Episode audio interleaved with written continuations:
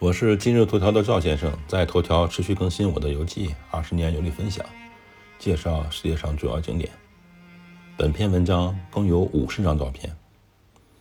上一篇游记写到了巴哈伊教廷，位于以色列美丽的海滨海滨城市海法，在空中花园可以俯视海法城，对城市有一个大概的印象。这一篇文章详细介绍这个迷人的城市海法。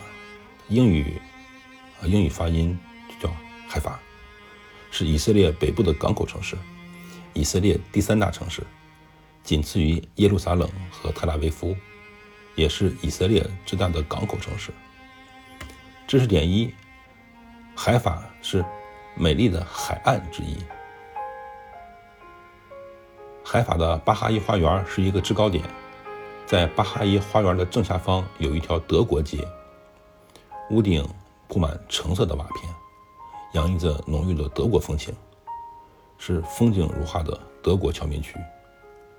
海法西滨地中海，背倚加密山，上面这张地图显示了海法的一个深入地中海的峡口。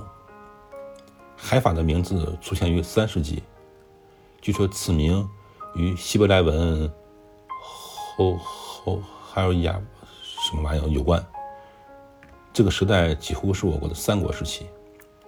海国呃海法拥有许多大学，包括海法大学和以色列理工学院，这些都是以色列很著名的学校。